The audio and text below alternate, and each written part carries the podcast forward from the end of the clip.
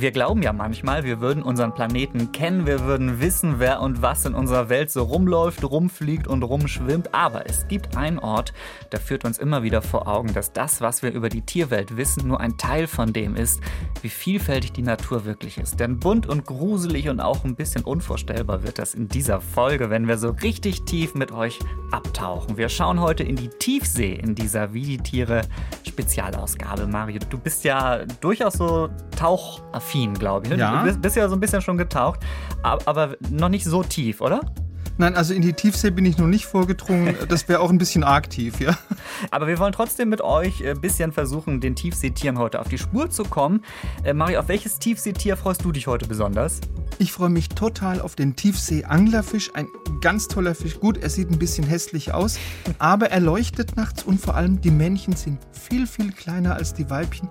Da müssen wir heute drüber sprechen. Also auch ein spannendes Thema. Und ich weiß auch schon, wir haben einen Riesentintenfisch auch noch in dieser Folge, der so groß sein soll wie ein Bus. Das frage ich mich auch, ob, wie viel dahinter steckt. Du wirst dieses Geheimnis nachher lüften. Und wir haben noch richtig gute Taucher, energiesparende Fische, die sogar Social Media Stars sind und noch ein paar Lebewesen von denen ihr jetzt noch nicht wisst, dass sie überhaupt existieren, verspreche ich euch. Willkommen zu dieser Folge. Jetzt geht's ins Wasser. Wie die Tiere. Der Podcast von Bremen 2 mit Daniel Kähler und Mario Ludwig. Ich glaube, diese Folge ist echt voller Emotionen. Es wird gruselig, es wird aber auch viele Überraschungsmomente geben. Und ihr werdet staunen, wie gut manche Tiere zum Beispiel tauchen können, verspreche ich euch. Hier ist euer Tierpodcast von Bremen 2 in der ARD Audiothek. Und äh, er ist auch dabei natürlich. Er hat sich persönlich für euch in die tiefsten Winkel der Weltmeere geschlagen, in die Fluten geschmissen und ist nur mit Schnorchel und Taucherbrille zu den schönsten Fischen dieser Welt abgetaucht. Biologe Mario Ludwig, stimmt das? Ja, hallo Daniel. Ja, das stimmt. Also ich, ich tauche und ich schnorchle auch sehr gern und bin auch schon mal in größere Tiefen getaucht. Ähm, aber wie sieht's denn mit dir aus? Nee, bist du Schnorchler, nee, bist du Taucher? nein. Gehst du nicht gern unter Wasser? Wasser ist nicht mein Element, muss ich ganz ehrlich sagen. Aber deswegen gibt es da so viel für mich zu entdecken, weil ich da so ein bisschen Abstand von halte quasi. ähm, aber ich äh, bin sicher, du wirst mir das Tauchen heute so ein bisschen schmackhaft machen, glaube ich. Auch wenn es in die Tiefsee nicht ganz so einfach ist zu tauchen. Wir müssen das mal klären. Wir haben jetzt schon ganz oft den Begriff Tiefsee gesagt, aber wie tief ist die Tiefsee wirklich? Also da gibt es eine klare Definition von der Wissenschaft. Die Wissenschaft sagt, das sind die Bereiche des Meeres, die unterhalb von der Tiefe von mindestens 200 Metern liegen. Und das geht dann runter bis zu der tiefsten Stelle des Ozeans. Das ist der Marianengraben, der liegt 11 Kilometer unter der Meeresoberfläche. Und damit man so eine Vorstellung von der Ausdehnung hat, die Tiefsee erstreckt sich über immerhin 88 Prozent der Gesamtfläche der Ozeane. Das heißt, es gibt ziemlich viel Tiefsee auf der Welt und da ist echt viel los. Was macht die Tiefsee so spannend? Äh, So, wa warum sind da so spezielle Lebewesen unterwegs? Da ist zunächst mal der Lichtmangel, weil ab 1000 Meter Wassertiefe ist es ja stockfinster. Wenn du aber kein Licht hast, dann können keine Korallen wachsen, dann können keine Algen wachsen, dann können keine anderen Pflanzen wachsen. Deshalb gibt es relativ wenig zu fressen. Es wird auch nie wärmer als 4 Grad Celsius. Dann gibt es diesen gewaltigen Druck, der in der Tiefsee herrscht. Also weil der Druck von diesen Wassermassen, der ist wirklich so groß, dass sich ganz viele Tiere nur ganz, ganz langsam bewegen können. Das heißt, in der Tiefe lastet auf jedem Quadratzentimeter der Lebewesen, die da leben, bis zu einer Tonne Gewicht. Das ist also insgesamt ein unglaublich lebensfeindlicher Lebensraum. Und trotzdem gibt es hier große Kreaturen, kleine Kreaturen und spannende Tiere. Da gibt es Wesen, da gibt es Tiere, die haben glitzernde Augen, die haben durchsichtige Körper, die haben ganz gruselige Leuchtorgane und manchmal so riesige aufgeblähte Bäuche. Also schon so ein bisschen ein Gruselkabinett. Lass uns mal das Tier angucken, das, wie ich finde, ja so wie also für die Tiefsee steht wie kaum anderes. Das Tiefseetier Nummer eins, natürlich welches? Der Tiefseeanglerfisch. Wobei es gibt nicht den Tiefseeanglerfisch, das ist eine Fischfamilie, die haben alle ein gemeinsames Merkmal. Die haben alle ein Leuchtorgan, das hängt an einer Rute und diese Rute, die entspringt oberhalb vom Mund. Und diese Laterne hängt dann wie so an der Angel vor dem Maul der Anglerfische und lockt jetzt andere Fische an. Und wenn jetzt diese Beute, dieser Beutefisch, nah genug rangeschwommen ist, dann reißt der Anglerfisch sein Maul, das sehr, sehr groß ist, auf und dann saugt er die Tiere durch den Unterdruck, da entsteht, einfach ein. Und es gibt eine besonders raffinierte An Angelroute, die findest du bei einer bestimmten Tiefseeanglerfischart, die den wissenschaftlichen Namen hat Cryptosphoras coesi. Das ist ein Anglerfisch, der kann seine Angel in so einer Art Körperfurche hin und her schieben. Also der kann die Distanz verringern und vergrößern und kann damit seine Beutetiere so ganz langsam näher an sein riesiges Maul ranführen. Der kann aber noch mehr. Der kann also mit seinem Leuchtorgan Blitze erzeugen und mhm. der kann das auch mal als Suchscheinwerfer nutzen, ja. Und die Tiefseeanglerfische, die haben auch in Sachen Fortpflanzung, auch in Sachen Sex eine ganz gelungene Adaption an die Tiefsee. Jetzt reden wir natürlich über Fortpflanzung der Tiefsee, natürlich, Herr Ludwig. Äh, äh ja? was, was, ist das Besondere bei den Tiefseeanglerfischen äh, in dieser Hinsicht? Der Größenunterschied zwischen den beiden Geschlechtern. Es gibt zum Beispiel eine Tiefseeanglerfischart, Ceratias holböli, gibt es in nahezu allen Ozeanen. Das sind die Weibchen 1,20 Meter lang und sind damit 60 mal größer als die Männchen, die sind nämlich gerade mal 2 Zentimeter groß. Hm. Und der Gewichtsunterschied zwischen diesen beiden unterschiedlichen Geschlechtspartnern, der ist noch viel größer. Ein Weibchen bringt 500.000 mal mehr auf die Waage als ein Männchen. Du wolltest aber jetzt irgendwie auf die Fortpflanzung zu sprechen kommen. Äh, wie funktioniert das bei so unterschiedlich großen Fischen? Das stelle ich mir jetzt eher schwierig vor. Ja, das ist auch sehr, sehr eigentümlich. Also zunächst mal sucht sich das Männchen ein Weibchen. Das macht es mit Hilfe seiner Augen. Es hat gut ausgebildete Augen. Mhm. Es macht es mit Hilfe eines gut ausgebildeten Geruchssinns.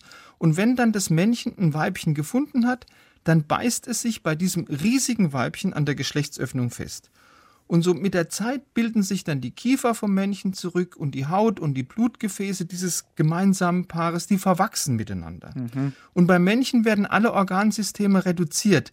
Das heißt, ernährungstechnisch gesehen hängt das Männchen jetzt wirklich am Tropf des Weibchens, weil seine Nahrung bekommt er nur noch über den Blutkreislauf des Weibchens. Dafür hat das Männchen jetzt Gigantenhoden, die füllen fast die gesamte Leibeshöhle aus.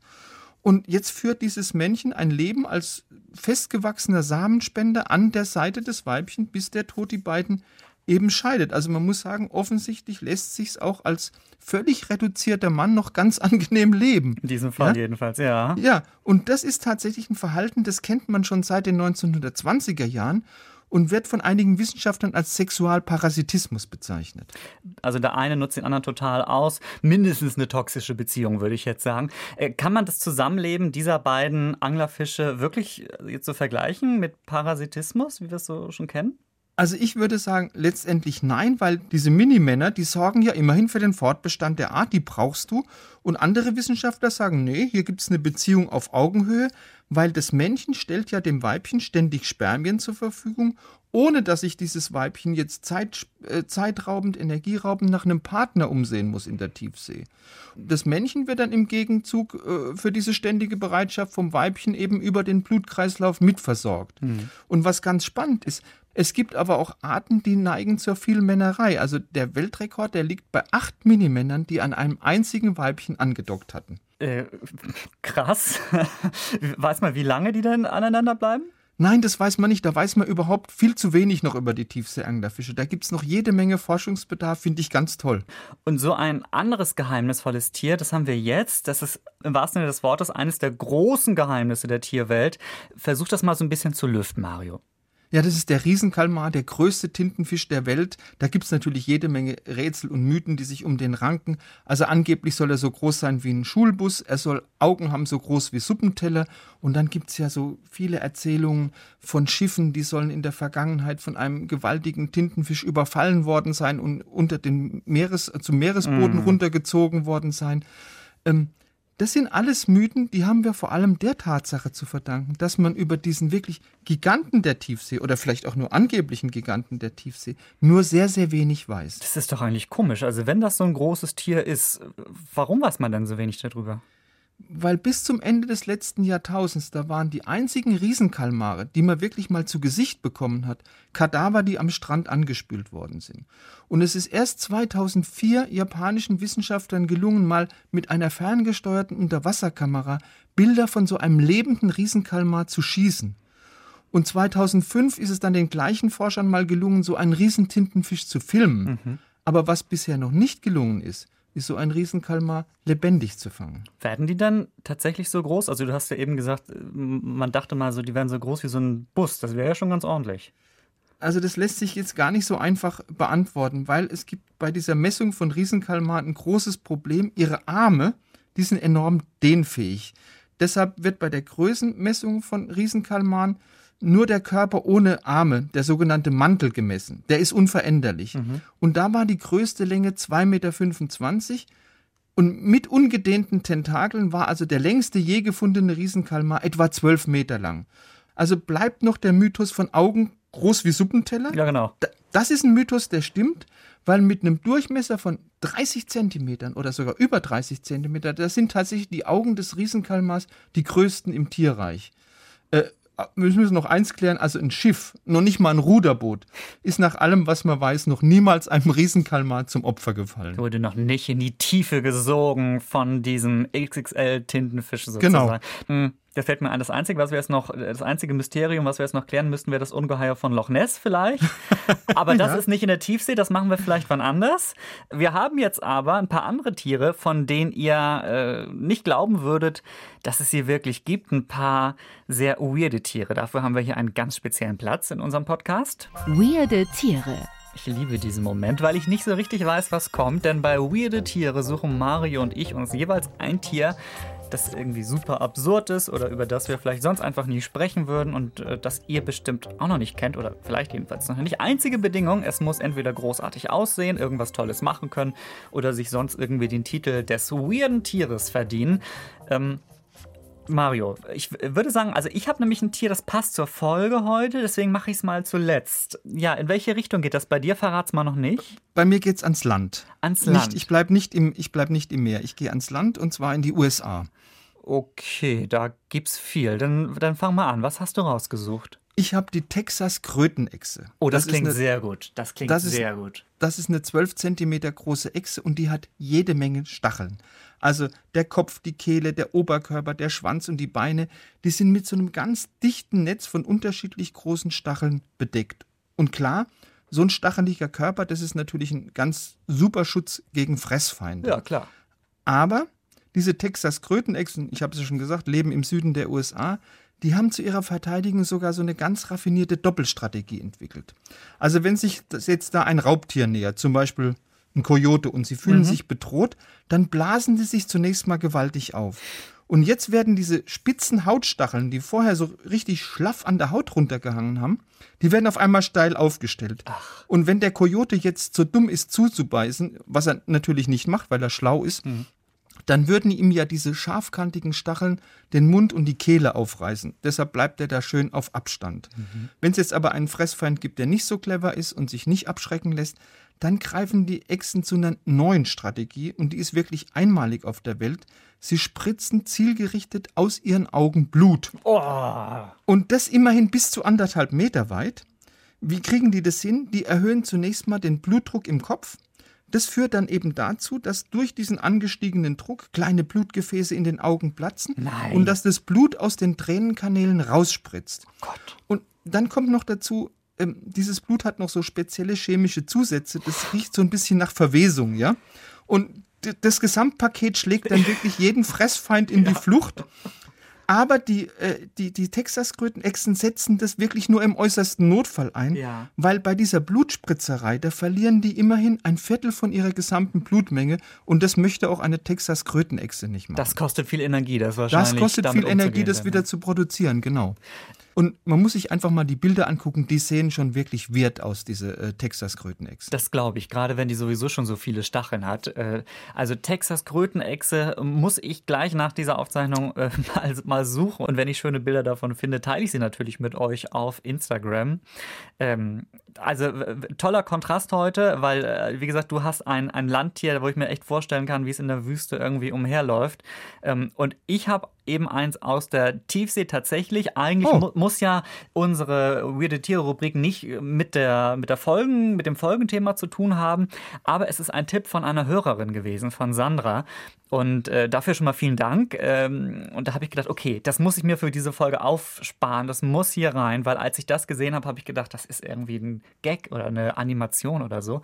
Aber es ist wirklich wahr. Ähm, ich fange mal so an, Mario. Du würdest doch auch gern mal bestimmt bei anderen Leuten wissen oder gucken, was in deren Köpfen vorgeht. Das kennen wir doch alle. Jetzt Ja. kommt ein Tier, da ist das möglich, da kann man es nämlich sehen. Es handelt sich um einen Fisch, dem man in den Kopf gucken kann. Hast du sowas schon mal gesehen? Also einen durchsichtigen Fisch. Ja, nicht ganz. Also er heißt. Nein, habe ich noch nicht gesehen. Ich kenne Fische, die ein bisschen durchsichtig Mhm, sind, aber in genau. den Kopf gucken, das kenne ich nicht. So, und der hier ist nämlich ganz besonders, das ist der Glaskopffisch. Der, Okay. der Name ist Programm. Das ist ein 15 Zentimeter großer Fisch, der in 600 bis 800 Metern Tiefe im Pazifik lebt. Der sieht eigentlich nicht so spektakulär aus. Also dunkler Körper, hinten normal eine Schwanzflosse, ist ein bisschen dicker vielleicht, aber normaler Fisch eben, bis auf den Kopf. Der hat einerseits, das sieht ganz nett aus, ein kleines spitzes Mäulchen und eben einen transparenten, also die, die Oberseite des Kopfes ist halt transparent. Das sieht echt aus, wenn der schwimmt wie so ein Unterwassertauch-U-Boot, so ein Tauchmobil mit Glasdach, finde ich. Okay. Und ich, äh, also ich hätte jetzt wirklich gedacht, das ist irgendwie ein Gag gewesen. Und der Fisch war tatsächlich auch lange so eine Art Mysteri Mysterium. Äh, aber zum Glück gibt es das ähm, Monterey Bay Aquarium Research Institute in Kalifornien. Die haben diesen Fisch nämlich sogar gefilmt und äh, die haben den auch schon mehrfach aufgespürt und tolle Artikel darüber geschrieben. Ähm, da steht zum Beispiel, dass der Kopf mit einer Flüssigkeit auch gefüllt ist, zumindest Teile des Kopfes. Ähm, und da drin sind dann zwei große, runde, grüne Kuller. Das sind die Augen, mit denen der Fisch äh, sogar nach oben gucken kann. Zum Beispiel kann er sehen, wer und was über ihm schwimmt. Okay. Also wirklich unfassbar. Ich muss dir das unbedingt schicken, beziehungsweise ich werde es unbedingt posten. Ich habe nämlich extra für diesen Podcast mit dem Institut Kontakt aufgenommen in Kalifornien. Ja, und die haben mir Fotos geschickt, die ich euch auf Instagram posten darf. Also das kommt demnächst, wie die Tiere einfach schon mal folgen. Das ist so ein Beispiel dafür, was für unglaubliche Tiere da unten rumschwimmen, oder? Bin sehr gespannt drauf. Also ich kenne ihn nicht und ich bin sehr gespannt, also vor allem über diese Glaskuppel, die er da hat, Ja. sozusagen. Also das muss, das, das ist wirklich ein, ein ganz großartiger Fisch.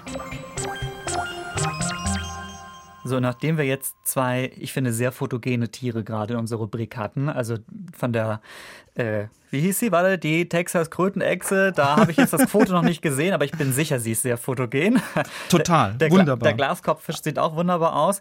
Aber jetzt ändern wir das Ganze mal so ein bisschen. Ähm, äh, zumindest also was den guten Style angeht.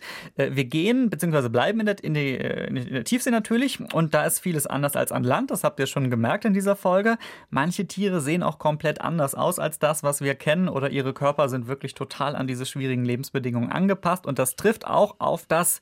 Ja, darf ich das so? Ist das äh, das angeblich hässlichste Tier der Welt? Ist das jetzt, oder Mario? Ja, das darfst du auf alle Fälle sagen, weil es ist ja offiziell das hässlichste Tier der Ja. Welt, weil im Jahr 2013, da hat man in Newcastle, da gab es das British Science Festival und da hat man eine Wahl zum hässlichsten Tier der Welt durchgeführt und da ist der Blobfisch, jetzt lüften wir das Geheimnis, mit großem Vorsprung auf Platz 1 gelandet.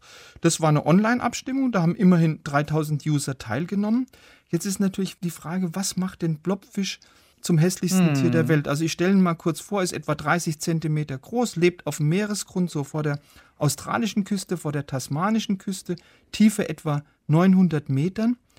Und wahrscheinlich ist es das Gesicht des Blobfischs. Also wenn du dir das ein bisschen genauer anguckst, dann erinnert das sehr stark an einen kahlköpfigen älteren Herrn, der so eine Knollennase wie so ein Loriot-Männchen hat und der auch unglaublich übel gelaunt aussieht.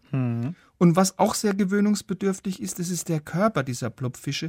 Der besteht zum größten Teil aus so einer galertartigen Masse und erinnert so ein bisschen an einen riesigen Wackelpudding. Aber diese Galatmasse, die hat offensichtlich eine ganz wichtige Funktion für den Blobfisch. So, da kommen wir jetzt nämlich drauf. Also einerseits wollen wir natürlich, wir finden alle Tiere schön, so, wir wollen kein Bodyshaming machen. Äh, auch der vom Blobfisch ist äh, wunderbar, warum der Körper so aussieht, wie er aussieht. Er besteht nun mal aus einer Glibbermasse. Warum, warum diese Glibbermasse? Was ist, was ist so wichtig für diesen Blobfisch daran? Also diese Galatschicht ist etwas leichter als Wasser, hat also eine geringere Dichte und die ermöglicht dem Blobfisch mühelos im Wasser zu schweben. Und damit ist diese Galatschicht Ersatz für eine Schwimmblase, die ja mit Gas gefüllt ist. Und in der Tiefsee würde eine Schwimmblase ja gar nicht diesem Druck statthalten, äh, standhalten, der dort unten herrscht. Wie können Tiere überhaupt mit diesem starken Druck umgehen?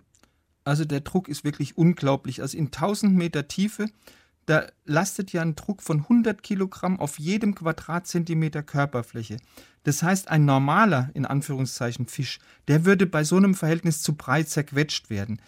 Die Tiefseefische, die haben da einen relativ einfachen Kniff rausgefunden. Die lagern einfach große Mengen Wasser, das ja auch bei hohem Druck nicht komprimierbar ist, in ihr Gewebe ein und deshalb können die diesem gewaltigen Druck, der in der großen Tiefe herrscht, eben auch standhalten. Wir Menschen schaffen, glaube ich, so, ja, wie tief kommen wir runter, Mario? 20 Meter irgendwie so? Also normale Menschen in Anführungszeichen 20 Meter. Also mein tiefstes mit einem Gerät waren mal 40 Meter und das Oh. ist eigentlich schon äh, nicht so prickelnd. Das soll man eigentlich nicht machen. Ähm, es gibt ja diese speziell trainierten Apnoe-Taucher, die Ja. können 200 Meter und mehr Ja, schaffen. stimmt, ja. ähm, äh, bei tierischen Tauchern sieht es ganz anders ja, aus. ge- wie gut sind die Tiere da? Wie gut kommen die runter oder wie weit? Super gut. Also es gibt ganz viele Tierarten, die schaffen 200 Meter Tiefe und mehr. Das sind Wale, das sind Delfine, das sind Robben. Dann die Meeresschildkröten darf man nicht vergessen. Und wer auch Supertaucher sind, sind Pinguine. Es gibt auch einen Weltrekordhalter, das ist der Cuvier Schnabelwal. Den haben wir, glaube ich, schon mal vorgestellt. Mhm, genau, ne? ja. Der schafft 3000 Meter Tiefe, das ist schon unglaublich, und eine Tauchzeit von 3 Stunden und 42 Minuten. Also das ist der Weltrekord. Äh, Ich darf den vielleicht nochmal kurz vorstellen. Das ist Ja. also ein Wal, wird bis zu sieben Meter lang, drei Tonnen schwer, lebt räuberisch, ernährt sich von Tintenfischen und den Namen Schnabelwal, den hat er deshalb, weil sein Maul so ein bisschen an den Schnabel von der Gans oder von der Ente erinnert. Hm. Warum können die so tief tauchen, äh, was, was wir nicht können? Das hat wahrscheinlich auch wieder mit dem Druck zu tun unter Wasser. Genau, Sie können dem Druck, der in 3000 Meter Tiefe, also beim Schnabelwal ja herrscht, dem können Sie standhalten. Für den Schnabelwal ist es kein Problem, weil, wie gesagt, Druck wirkt sich ja nur auf Hohlräume im Körper aus, die mit Gas gefüllt sind. Gase lassen sich ja im Wasser komprimieren. Und deshalb würde ja ein Mensch, der jetzt mit seiner luftgefüllten Lunge in 3000 Meter Tiefe sein, der würde sofort zerquetscht werden. Was macht der Schnabelwal? Der lässt einfach vor dem Abtauchen die ganze Luft raus, atmet aus und dadurch den Rauminhalt seiner Lungen auf gerade mal ein Zehntel verringert. Tiere, die in der Tiefsee leben oder sich dort mit Nahrung versorgen, sind also wirklich gut angepasst an diese Situation, damit sie da keine Probleme bekommen. Wenn ihr Lust habt auf noch mehr Geschichten von schwimmenden Tieren oder von Unterwassertieren generell, dann empfehle ich euch an dieser Stelle auch schon mal unsere Folge Wie die Tiere schwimmen. Die haben wir im letzten Sommer gemacht. Da sprechen wir aber nicht nur über das tiefe Tauchen, ähm, sondern auch über schwimmende Schweine. Also was, Genau. was gibt's, was gibt's Schöneres? Die sind zwar nicht ganz, die sind nicht so tief unterwegs, nein. Wobei ich das auch interessant fände, wie die sich dann vielleicht anpassen würden. Naja, reden wir wann anders drüber. Vielleicht können die dann unter Wasser leuchten, um irgendwie Nahrung zu finden. so die Ja, Schnauze. Ja, genau. Ja, So, Leuchtschnauzen, genau. Natürlich, das wäre unser Tipp an die Evolution. Merkt man sich ja vielleicht mal für die nächsten tausend Jahre. Aber als wenn diese Folge jetzt noch nicht spannend genug wäre mit den ganzen Tieren, kommt jetzt dieses hier. Welches Tier klingt hier? Das ist unser Rätsel heute. Zum ersten Mal mit Jana aus dem Bremen 2 Team. Hello. Hello, hallo Daniel, hallo Mario. Ich freue mich bei euch zu sein. Wie fühlt sich das an hier? Ah, es Toll, ist ne? total aufregend und ich muss sagen, die Aufgabe jetzt gleich, die ich haben werde, ein Geräusch rauszusuchen, ist Ja. eine der besten Aufgaben, die man als Redakteurin Ja. so bekommen kann. Oh, Das glaube ich. Das Mhm. glaube das ich. geht uns natürlich runter wie Öl, ne? Ja, äh, Ah. ja, aber auch, weil wir natürlich ähm, so ein bisschen angespannt sind. Wir wissen jetzt nicht, auf was müssen wir uns einstellen. Wenn jetzt Mhm. jemand Neues äh, quasi die Geräusche aussucht, ich hoffe, dass es, also es wäre gut für mich, wenn ich heute mal was Ja, Daniel, erraten- ich würde Mhm. auch sagen, äh, an deiner Stelle wäre ich auch angespannt. Es steht nämlich 4 zu 1 für Mario. Ja, genau. Also Daniel, äh, let's go. Äh, streng dich hier mal richtig an. Ähm, ich habe hier einen Ton mitgebracht und ich muss sagen, erschreckt euch nicht. Okay. Der Ton, der klingt zugegebenermaßen ein bisschen schrill, also spitzt eure Ohren, aber macht sie vielleicht auch so ein bisschen zu. Ja, okay, alles klar. Na? Wow, das ist ja. Vogel, ne? Das ist ein Vogel, bestimmt. Nein, Was? das ist Oh. kein Vogel, das kann ich euch schon mal sagen. Ähm, das ist ein Säugetier, kann ich euch als Tipp Okay. geben. Okay, okay, okay. In diese Richtung denken wir mal weiter. Eine Maus? Mhm. Nein, Ist es ein junges Tier oder ist es einfach ein ähm, kleines? das ist so ein mittelaltes Ah, okay, Tier. also- ich kann auch noch sagen, das Tier, das lebt zwar nicht unter Wasser, aber mit Wasser hat es trotzdem was am Hut. Okay. Ich spiele es euch noch einmal vor, ja? Ja.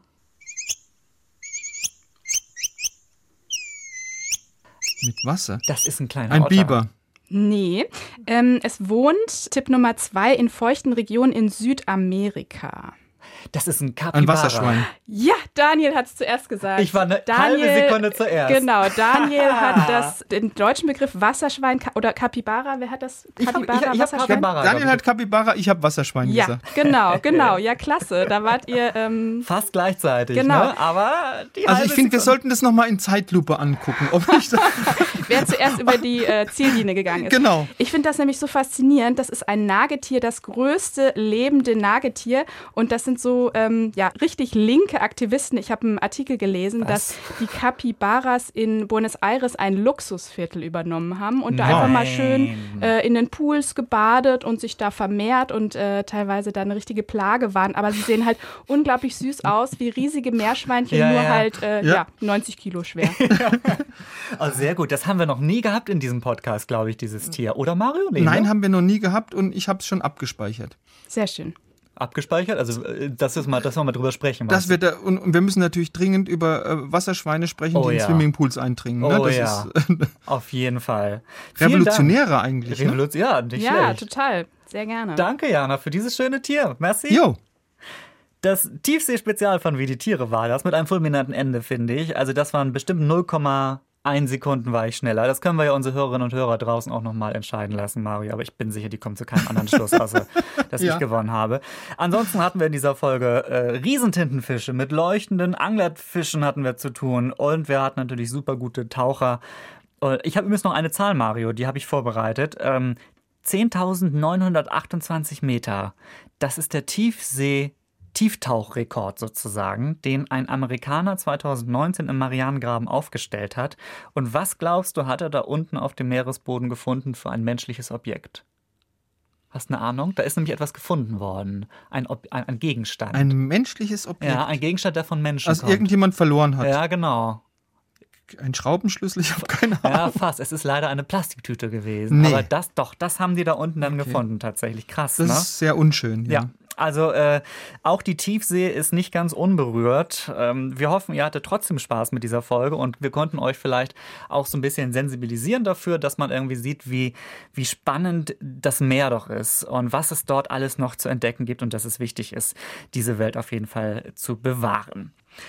Wenn ihr unsere Geschichten auch nochmal lesen wollt, beziehungsweise die Tiere sehen wollt, über die wir gesprochen haben, dann geht auf Instagram, da heißen wir natürlich auch wie die Tiere. Folgt uns da gerne unbedingt, da könnt ihr uns auch eine Direktnachricht schreiben, wenn ihr mal ein Tier vorschlagen wollt, das unbedingt in den Podcast gehört oder wenn ihr sonst Feedback habt, wenn euch irgendwas gut gefallen hat oder wenn ihr noch eine Nachfrage habt, natürlich könnt ihr euch aber auch über bremen2.de melden, da gibt es ein Kontaktformular. Und an dieser Stelle vielen Dank übrigens an euch. Viele von euch haben mir in der letzten Zeit viele schöne Tiervorschläge geschickt. Ich glaube, allein in den letzten zwei Wochen kam da einiges, zum Beispiel von Jamila, von Nicole, von Elke, von Percy, von Yvonne, Georgina. Ganz lieben Dank. Das sind tolle Vorschläge gewesen von euch, die ich mir alle abspeichere. Dauert immer ein bisschen, bis sie dann hier im Podcast auftauchen aber sie kommen auch irgendwann hier zur Geltung, ganz äh, versprochen. Ja.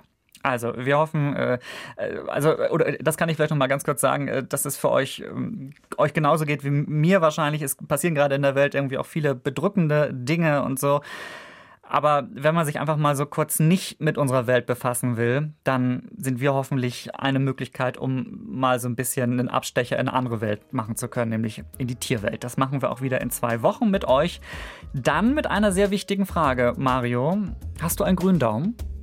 Ich habe keinen, aber ich kenne ein paar Tiere, die haben einen grünen Daumen. Wir sprechen übers Gärtnern. So ist es. Also das in 14 Tagen in der ARD Audiothek, bei Apple Podcasts, Spotify, bremen2.de, überall quasi. Und dann entdecken wir wieder Tiere mit euch gemeinsam und schauen, wie sie durchs Leben kommen. Mario, mach's gut. Tschüss. Wie die Tiere. Der Podcast von Bremen 2. Alle Folgen in der ARD Audiothek.